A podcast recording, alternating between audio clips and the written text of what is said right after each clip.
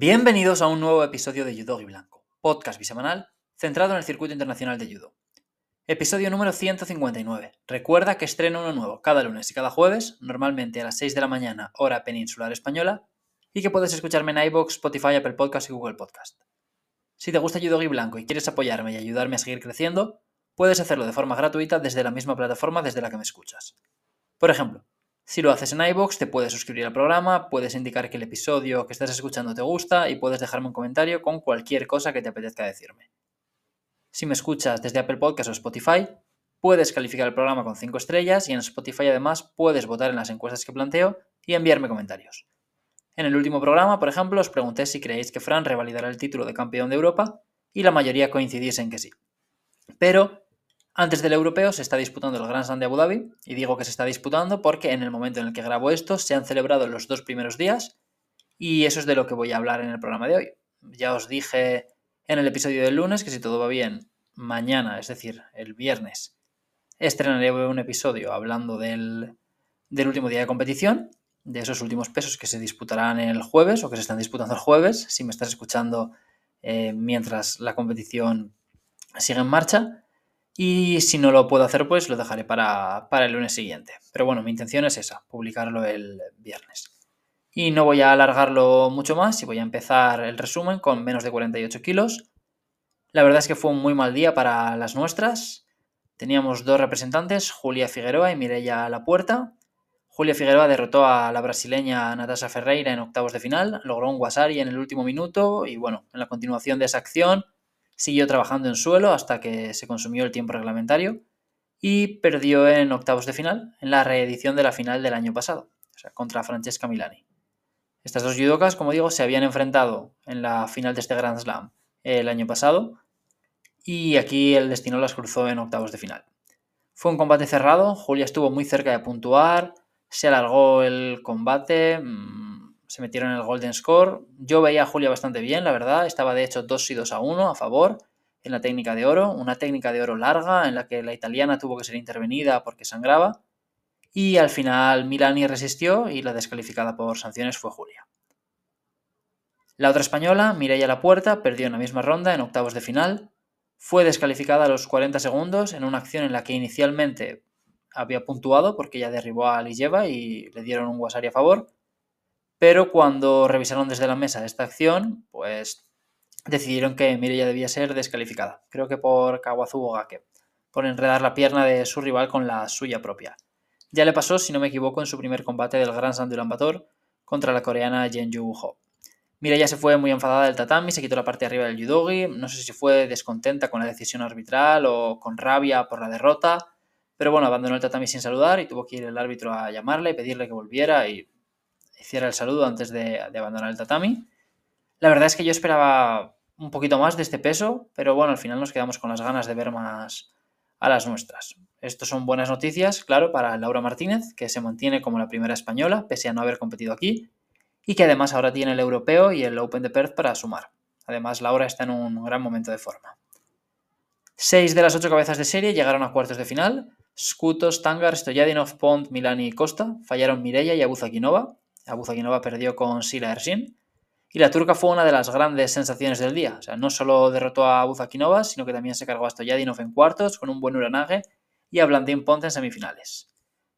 Se coló en la final, la primera final de Grand Slam de su vida. Era su tercer Grand Slam tras Antalya 2021 y 2022. Su mejor resultado era un séptimo puesto en, en el de Antalya de 2022.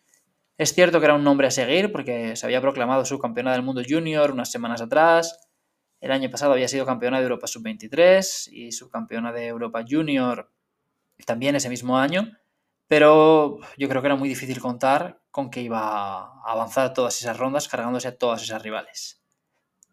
La que no falló fue Scuto, que mostró una superioridad aplastante. Le costó un poquito entrar en calor y, el debut con Weinstein quizá fue el combate en el que pues eso, le costó un poquito más sacarlo, pero todos los demás los ganó por Ipón antes de consumir los cuatro minutos reglamentarios y la final contra la turca, contra Ersin, pues la, despachó por la vía rápida, con un Sevenaga precioso a los veintitantos segundos.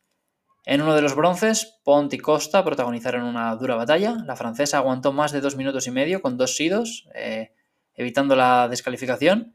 Y al final derribó a Costa con una piña brutal, medio Sotogari, medio Sevitosi. Y bueno, séptima medalla en 11 participaciones en Grand Slam para Pont. Son 3 oros y 4 bronces. Ha disputado 7 combates en el bloque final y han sido 7 victorias. Nunca ha perdido un combate por medalla en Grand Slam. 9 punto medio con ella. O pierde antes de cuartos o sube al podio. Y fue una lástima la derrota en semis con, la turca porque me habría gustado verla hacer la final con Scuto. En el otro bronce, Aliyeva, que había perdido con Scuto en semis, se vengó de Italia al derribar a Milani, también con un Soinaga muy chulo.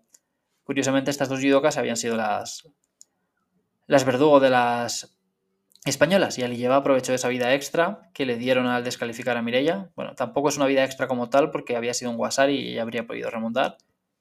Pero bueno, eh, aprovechó muy bien el día para, plantarse en, el bloque final y, conseguir una medalla.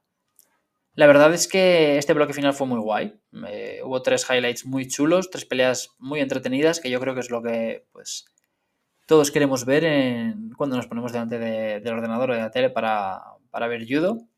Y sobre todo también es, importante si queremos ampliar nuestro alcance y llegar a más gente. Esta fue la segunda medalla en Grand Slam para Liyeva, son medallas consecutivas además, Bakú y Abu Dhabi, y en ambas perdió contra la misma rival, contra Scuto. Y Scuto ganó otro oro en Grand Slam, tiene cuatro oros en diez participaciones, no tiene medallas de otro color. Ganó Abu Dhabi 2021 precisamente, enlazó después de eso cuatro Grand Slams y subir al podio y ha ganado los tres últimos, que han sido Kazajistán, Bakú y, Abu Dhabi. Se mantiene como número uno del mundo y atención al europeo, porque para mí es la favorita por delante de Buckley. En conclusión, en este peso creo que hubo muchas ocasiones desaprovechadas por atletas que tienen a una compatriota por delante.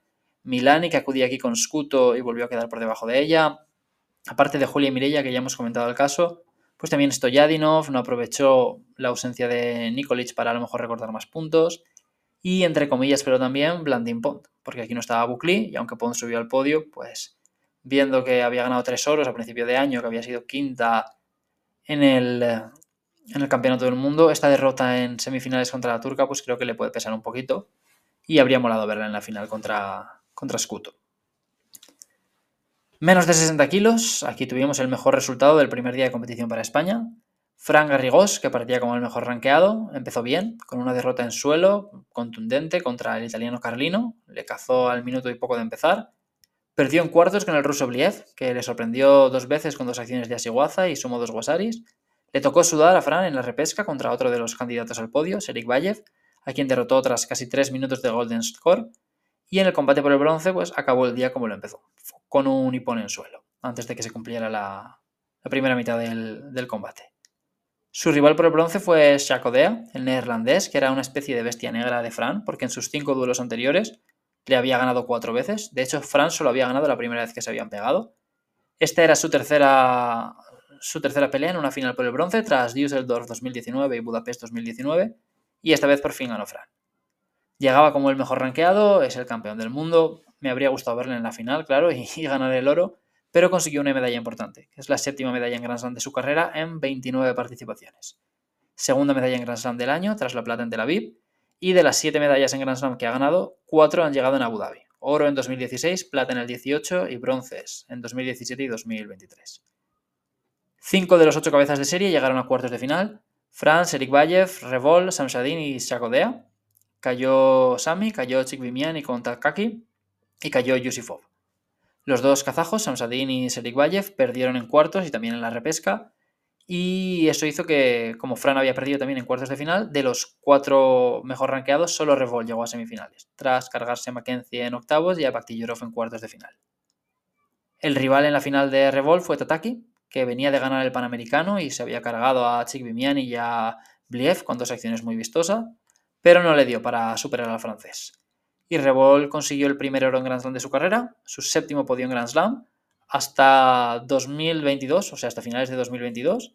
Tenía cuatro bronces y este año, a lo largo de 2023, ha ganado dos platas y un oro.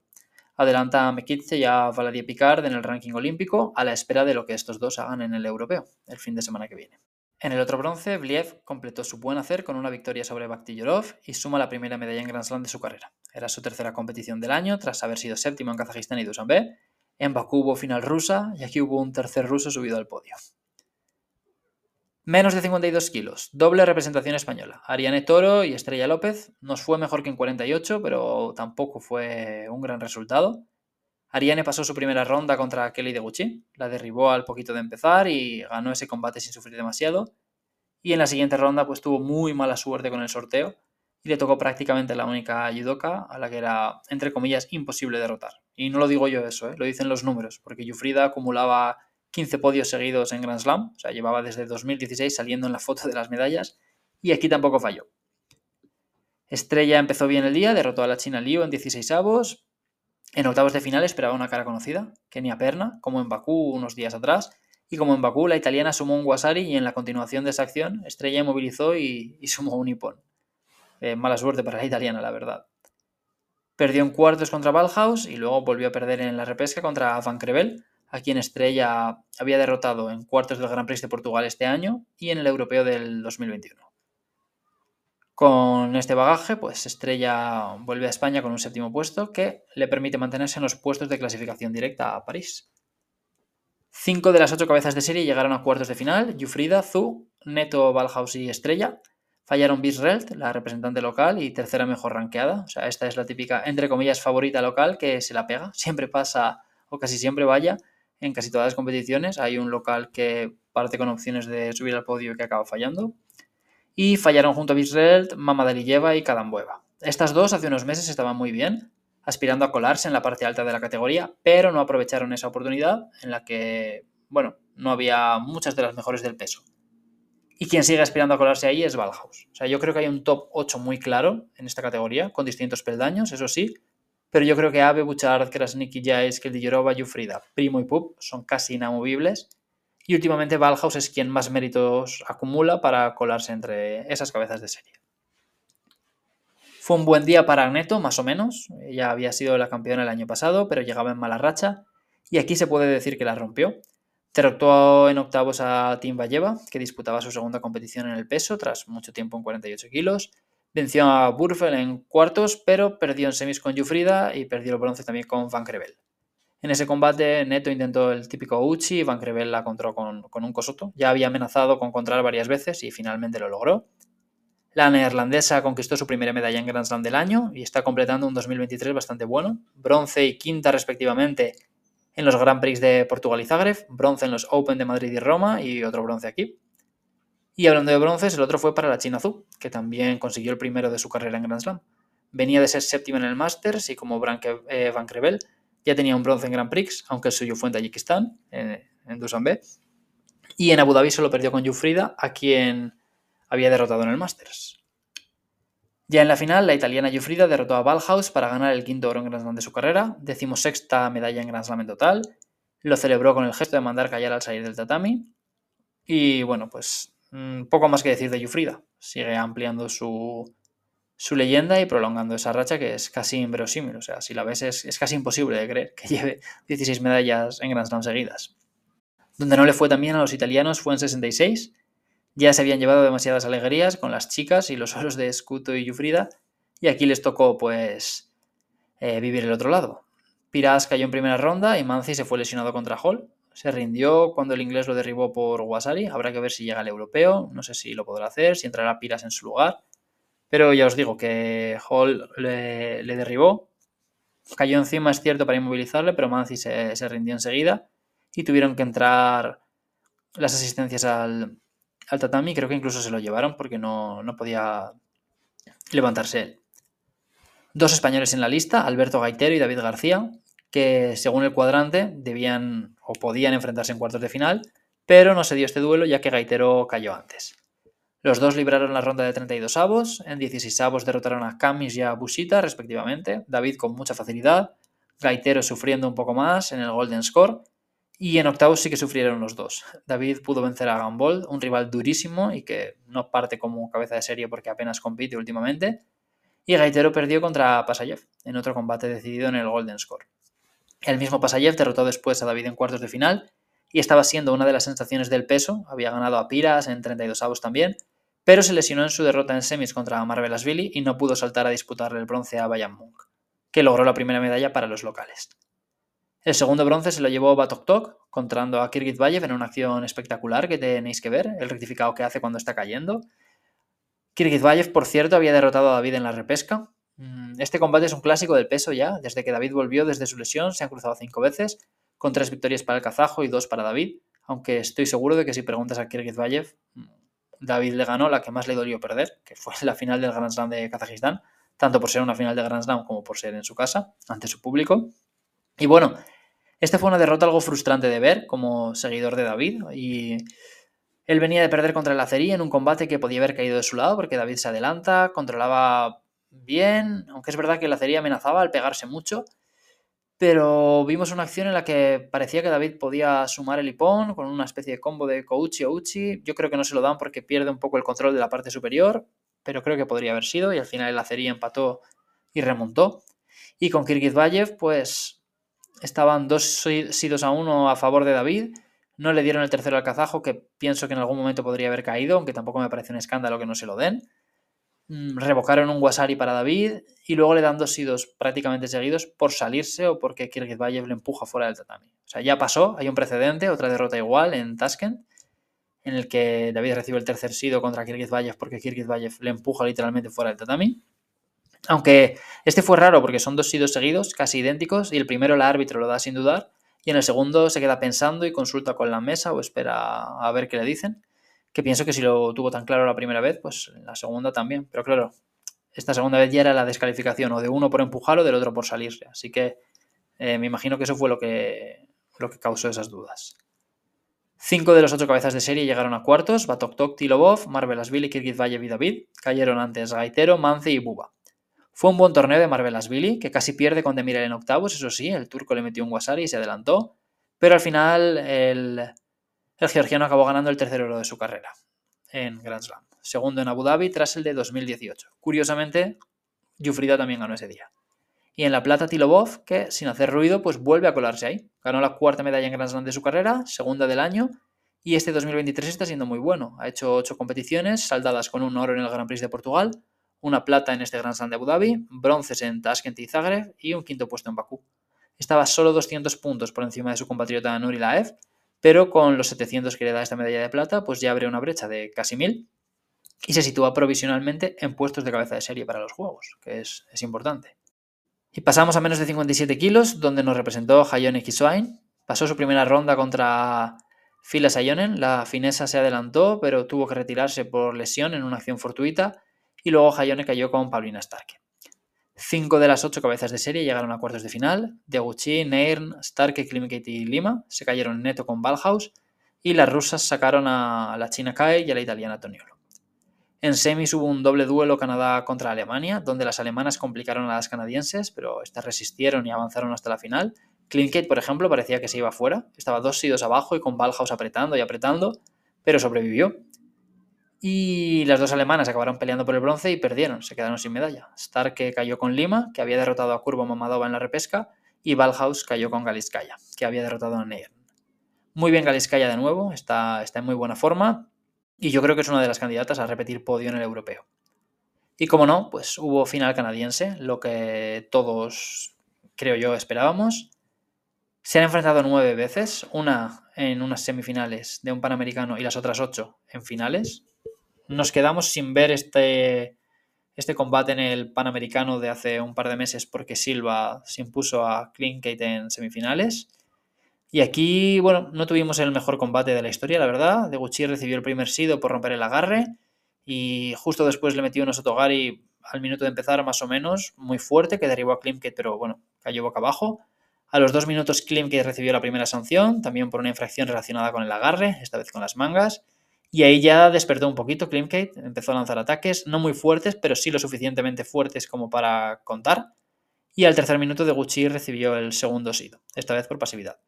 Klimkate llevaba la iniciativa, derribó a Deguchi con otro Serinage otra vez, intentó trabajar en suelo un par de veces, llegaron al Golden Score, ahí Klimkate volvió a atacar y cayó el tercer sido para Deguchi.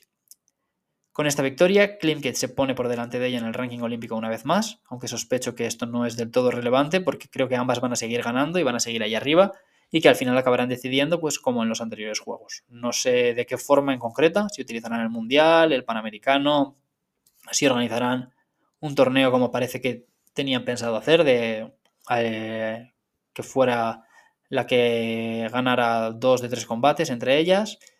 Pero bueno, es, relevante porque se han cruzado nueve veces y Deguchi ha ganado siete, pero las tres últimas veces que se han cruzado, que han sido las tres este mismo año, están 2-1 a favor de Cleangate. Entonces puede que esté empezando a haber un cambio de tendencia aquí. Aunque en realidad yo si tuviera que tomar esta decisión, no la tomaría haciéndolas pegarse entre ellas. La tomaría viendo quién tiene más posibilidades de sacar medalla. O sea, cogería a lo mejor a las 4, 5 o 6 candidatas para, para subir al podio en, en, los Juegos de París y vería quién las ha ganado más veces o con mayor facilidad. Aunque bueno, es bastante probable que llegados a ese punto pues estuvieran en las mismas, porque las dos ganan casi siempre a casi todas, ¿no? Entonces puede que acaben muriendo, sí, en tener que hacerlas pegarse entre ellas a lo Ave y Maruyama. Menos de 73 kilos, doble representación española, Jorge Cano y Salva Cases. Jorge abrió la competición, como en Bakú, y contra Gaba, como en Bakú. Fue un combate duro con el francés, decidido por Sidos en el Golden Score, donde Gaba quedó cerquita de puntuar. Creo que estuvo mucho mejor que, hace unas semanas en Azerbaiyán. En 16 avos el rival de Jorge fue Nomanov, el cabeza de serie que partía como mejor rankeado. Fue otro combate que se largó hasta la técnica de oro aunque aquí me dio la sensación de que Jorge estaba más cómodo, por lo menos viéndolo desde fuera. Parecía que controlaba mejor la pelea desde un punto de vista táctico, iba lanzando sus ataques, no demasiado fuertes, pero lo suficiente como para computar, ir acumulándose y al final Nomanov, que intentó algo en suelo, pero tampoco generó sensación de que pudiera lograr eh, generar peligro, pues fue descalificado por pasividad. En octavos de, final esperaba Yonezuka, eh, que se proclamó subcampeón del mundo junior unas semanas atrás. Empezó el combate con un sitio para cada uno y el estadounidense se adelantó en una acción en cuya continuación además logró inmovilizar a Jorge y se quedó a nada de sumar el segundo Wasari en suelo. Por suerte Jorge logró romper el Osaikomi y escapar a tres segundos de haber perdido el combate directamente, pero no, logró reaccionar. Tras este ataque de, de Yonezuka, siguieron pasando los segundos, Jorge recibió el segundo sido por pasividad y no pudo darle la vuelta al combate, así que se quedó en octavos de final. Salva empezó el día derrotando al brasileño Marcelino en su primer combate, le cazó en suelo y sumó un hipón a los dos minutos de pelea, típica victoria de Salva.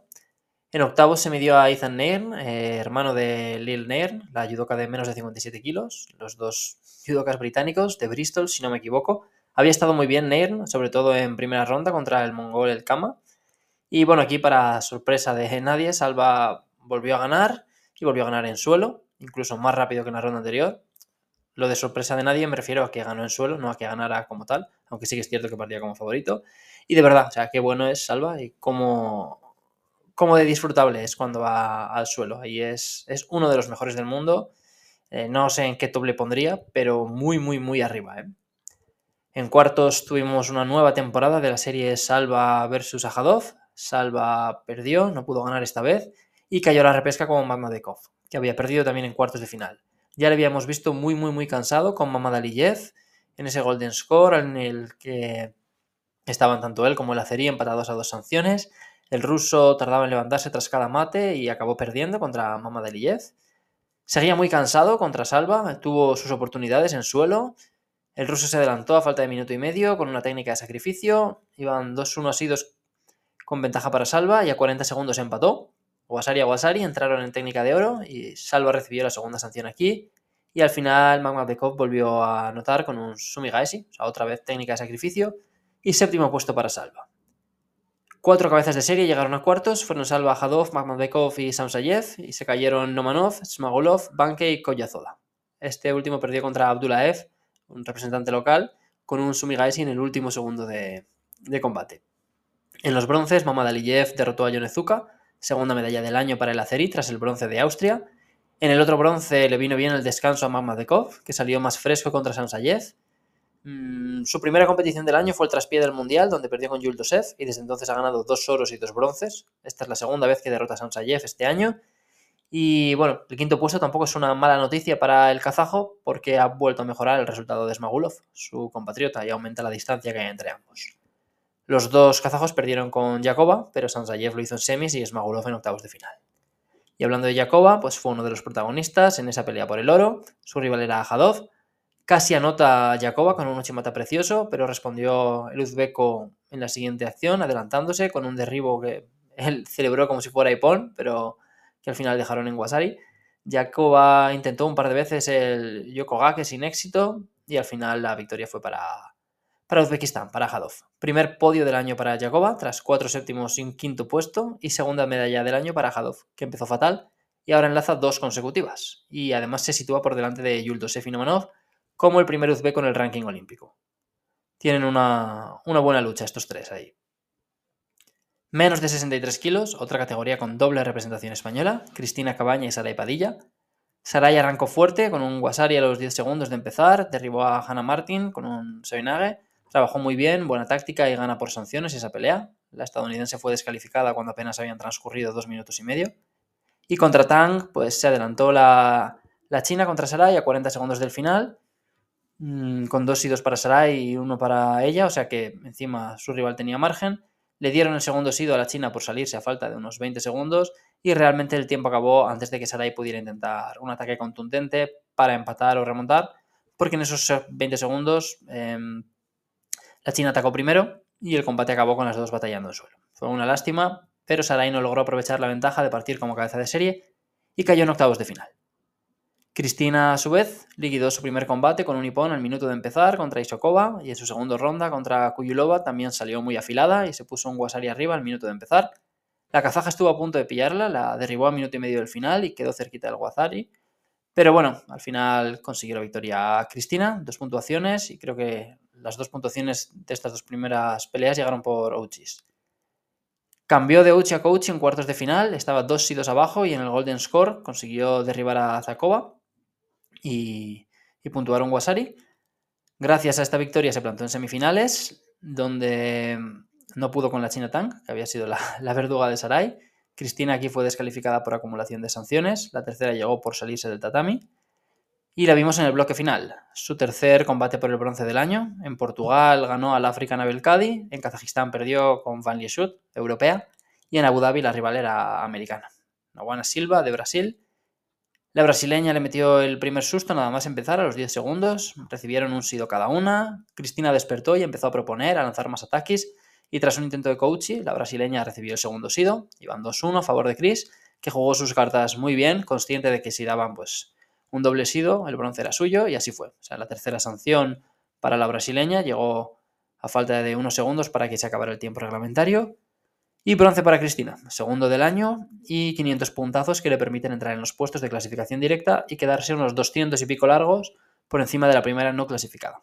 Con el europeo la semana que viene y Perth después, pues lo normal es que siga sumando y que pueda consolidarse ahí. A ver si aprovecha esta, esta inercia positiva. En la categoría en general, seis de las ocho cabezas de serie llegaron a cuartos. Beusmin Pinard, Kersakova, Piovesana, Hecker, Zakova y Cristina. Fallaron Sarai y Vandenberg. En el otro bronce que no disputó Cristina, Pio Vesana logró su primer bronce en Grand Slam del año, segundo bronce si contamos el de Zagreb, pero ese fue un Grand Prix. Había sido quinta en Tayikistán, en Doha, en Bakú y en Antalya, y aquí pues por fin consiguió otra medalla. Muy fiable en pie, muy fiable en suelo también, se consolida en puestos de clasificación directa. Y para cerrar la categoría, Beusmin Pinar derrotó a Tang, fue la única que pudo pararla y lo hizo con un Uranage tremendo para conquistar el oro. Es el segundo oro para Canadá, compensando la eliminación temprana de Gautier en 81 kilos, que ahora os contaré, y el segundo oro en Grand Slam del año para ella, tras Tel Aviv. Es el cuarto oro en Grand Slam de su carrera, ganó el primero en 2014, ha ganado este en 2023 y su octava medalla en Grand Slam en general. Ella tenía dos quintos puestos en Abu Dhabi 2014 y 2015, así que ya puede tachar este Grand Slam de la lista, en los que ha sacado medalla. Menos de 81 kilos, de nuevo otra categoría con doble representación española, José María Mendiola y Alfonso Urquiza. Ambos perdieron en su primer combate, Mendiola cayó por sanciones. Creo que esta es una de las normas que deben cambiar, porque Mendiola recibió sanciones por pasividad, pero realmente los ataques de Mendiola eran mucho más peligrosos o estaban más cerca de puntuar. Estuvo, bueno, creo que fueron tres veces que casi le caza en suelo, pero claro, todos esos esfuerzos de Mendiola eran en suelo y no cuentan para el cómputo de, ataques, ¿no? Que te, por los que te penalizan si, con, si no los planteas, vaya. Y la esperanza española pues, murió unos minutos después cuando Urquiza perdió con Catalín Marian. Un combate en el que trabajó bien, se puso dos sanciones a cero, pero el moldavo controló uno de los ataques de Alfonso en el Golden Score y le derribó para sumar Wasari. Hablando de los cabezas de serie, vimos que Tatalasvili pasó por encima de Yaló durante los primeros dos minutos, estuvo mucho más activo, lanzando ataques peligrosos. El francés, que llevaba sin competir desde Doha, equilibró un poquito la balanza a partir de ese momento, llegaron a Golden Score y ahí acabó ganando Tatalasvili. Tampoco aprovechó el otro francés, Pietri, que perdió con Gandhi en la misma ronda. Y vimos que también cayó a la primera de cambio Gauthier, el canadiense, que era el judoka mejor rankeado. Eh, perdió además muy muy rápido contra Murtozoev.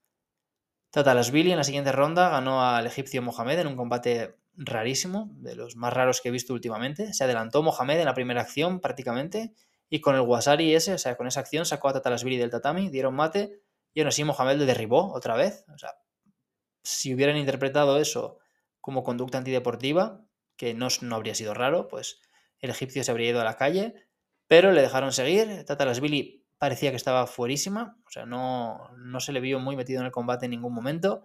De hecho, seguía atacando el egipcio, pero a 15 segundos del final mm, entró en pánico. Iban, como os digo, pues un Wasari arriba para Mohamed y empatados a ceros y dos. Y el egipcio recibió tres sanciones durante esos 15 segundos. La última de ellas llegó a falta de un par cuando Tatalasvili le empujó fuera del tatami. Cayó Somon Magmadekov también, que era otro de los mejor rankeados. Él venía de tres oros seguidos, además, en Dushanbe, Kazajistán y los Juegos Asiáticos, pero aquí perdió con Giacomo Gamba, el italiano. En las semis de Tayikistán se habían enfrentado estos dos y había ganado Magmadekov, y aquí el italiano se vengó. Los que sí que cumplieron fueron Antonio Espósito y David, eh, Wachit Borchasvili también, fueron los tres únicos cabezas de serie en cuartos de final, muy sólido Beat, eh, arrasando en sus primeros combates y bien exposito también con dos victorias en suelo, que no suele ser habitual. La segunda además fue contra Dominic Ressel, que, es un rival duro, así que muy meritoria.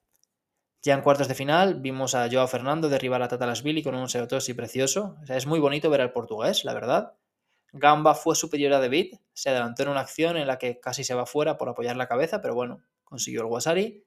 Lo derribó de nuevo más adelante y parecía que iba a ser Ipón para el italiano, pero esta vez la cabeza sí que tocó primero y se fue a la repesca contra el local, contra Tatalasvili y perdió. Otra derrota cruel para Gamba, que se adelantó y en la elección posterior fue, fue derribado por Ipón. Séptimo puesto para él. El ruso Karapetian derrotó a Borchasvili y Espósito ganó a Masavirov, descalificado por acumular sanciones en un combate parecido al que los dos protagonizaron en Hungría el año pasado, en la repesca. Y en los bronces em, vimos que Billy se rehizo y derrotó a Fernando. Logró la sumisión tras ejercer mucha, mucha presión en el brazo del portugués en una acción de suelo. Es la segunda medalla en Grand Slam para él, tras el oro en Tiflis. En el siguiente bronce vimos a Billy competir contra Espósito, que había perdido en semis contra el ruso Karapetian. Se habían cruzado en cuartos de final del Grand Slam de Hungría el año pasado, con victoria para Billy, aunque los dos subieron al podio ese día y gana un bronce cada uno. Y aquí solo podía hacerlo uno, y fue Tatalasvili otra vez. Segunda medalla para los locales y primera del año para él, tras haber sido quinto en París y Kazajistán y séptimo en el Masters. Paradójicamente, Tatalasvili había perdido con Fernando en cuartos de final y luego Fernando quedó quinto y él ganó uno de los bronces. Y en la final, el ruso Karapetian derrotó a David, ganó la primera medalla en Grand Slam de su carrera en tres participaciones y plata para el neerlandés, que suma la duodécima medalla en Grand Slam de su carrera. Curiosamente, esta es la primera plata, llevaba dos oros y nueve bronces hasta la fecha. Menos de 70 kilos, categoría sin participación española. Siete de las ocho cabezas de serie llegaron a cuartos de final. Fueron Poleres, Eriksson, Petersen Pollard, Pogacnik, Kaflan, Jagger y Butkereit. Solo falló Jets Brown, pero el motivo no fue tanto un demérito suyo como la mala suerte en el sorteo, porque cualquier otra creo yo, habría perdido si hubiera caído emparejada con Taimazova antes de esa ronda de cuartos. La rusa demostró en su primer combate que llegaba en forma. En octavos la vimos muy sólida contra Jits Brown también, a quien fue cargando de sanciones y en el último minuto se adelantó con un Uchimata y en esa acción la británica fue descalificada, creo que por usar la cabeza para, para defenderse y, evitar eh, ser derribada por Ipón. Y al final Taimazova fue cargándose a todas las rivales que le salieron al paso. Putkerit en cuartos, Jagger en semis y Eriksson en la final. Es una de las mejores de la categoría. Yo hablé de ella en la previa y dije esto mismo, que en forma me parece una de las más difíciles de ganar, pero que la habíamos visto muy poquito últimamente. Aquí llegó un Grand Slam sin demasiado nivel en cuanto a tops, porque es verdad que estaba Poleres, pero no estaba ni Zoe, no estaba tampoco ninguna otra japonesa, no estaban las dos croatas top, no estaban las francesas top, no estaba Van Dijk, Sunoda, Telsidus, Cochimarro. Y ella, que era como que, pese a partir como una cabeza de serie, era junto a Poleres la gran candidata al oro, se ganó como si nada. Tres de sus cuatro victorias fueron por Ipón. Solo Butkerit logró resistir los cuatro minutos reglamentarios contra ella y aún así acabó perdiendo. Y logró el tercer oro en Grand Slam de su carrera tras Kazan 2021 y Ulan Bator 2022. Esta fue la tercera competición del año para Taimazova, tras el séptimo puesto en Doha y el bronce en el Grand Slam de Ulan Bator.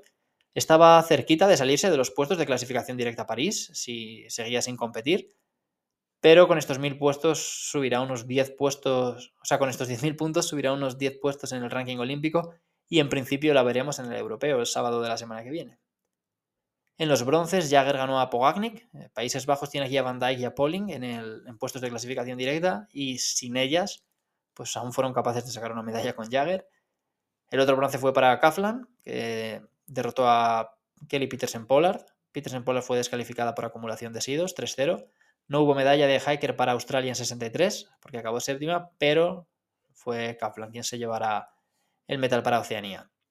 Butkerit fue séptima, sigue sumando puntos, pero con esta lista yo esperaba verla por lo menos en el bloque final, disputando las medallas. Se sigue alejando de Scott Marro, pero en cuanto esta compita, si es que lo hace pronto, creo que va a recortar. La cosa aquí es saber cuándo, porque las dos últimas competiciones de Scott Marro fueron la plata en Doha y el bronce en Austria, y de eso ha pasado mucho. O sea, no tanto en meses, pero sí en cuanto a competiciones, porque después de eso hemos tenido Tayikistán, Kazajistán, Mongolia, el Masters, Zagreb, Bakú y esto, Abu Dhabi. O sea, lleva siete seguidas sin hacer. Y puede que me haya dejado alguna, ¿eh? porque este calendario es un poco es un poco loco.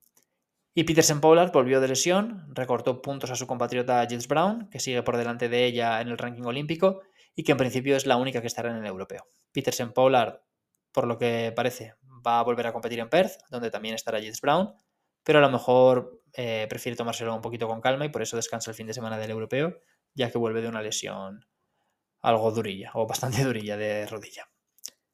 Y hasta aquí el programa de hoy. Con con esto doy por concluido el episodio. Os he contado lo que ha pasado en estos dos primeros días de competición. Intentaré sacar un episodio nuevo o esta misma tarde. Hablamos eh, como si hoy fuera ya jueves. O mañana viernes por la mañana, depende de cuándo lo tenga. Si me da tiempo a hacerlo, en principio pensaba sacarlo el viernes a la hora habitual. Pero realmente si lo tengo hecho el jueves y eso, a lo mejor lo saco incluso el jueves por la noche. No lo sé, ya veré. Y lo que sí que haré seguro será el lunes que viene sacar sacar otro episodio con la previa del europeo, porque ahora tenemos eso, pues muchas competiciones seguidas otra vez más y no quería esperarme hasta el jueves de la semana siguiente para, hacer la previa del europeo. Así que lo más seguro es que entre mañana por la tarde o viernes por la mañana, si puedo, sacaré el resumen del último día de competición del Grand Slam de Abu Dhabi y ya tendremos episodio normal como siempre el lunes que viene también. Y bueno, eh, me ha quedado una. Me estoy dando cuenta que me ha quedado un programa súper largo porque, como estaba con el run run de que iba a hacerlo solo de dos días de competición en vez de tres, he intentado alargarme un poquito más en cada una de las categorías y al final lo que he hecho ha sido alargar muchísimo el programa.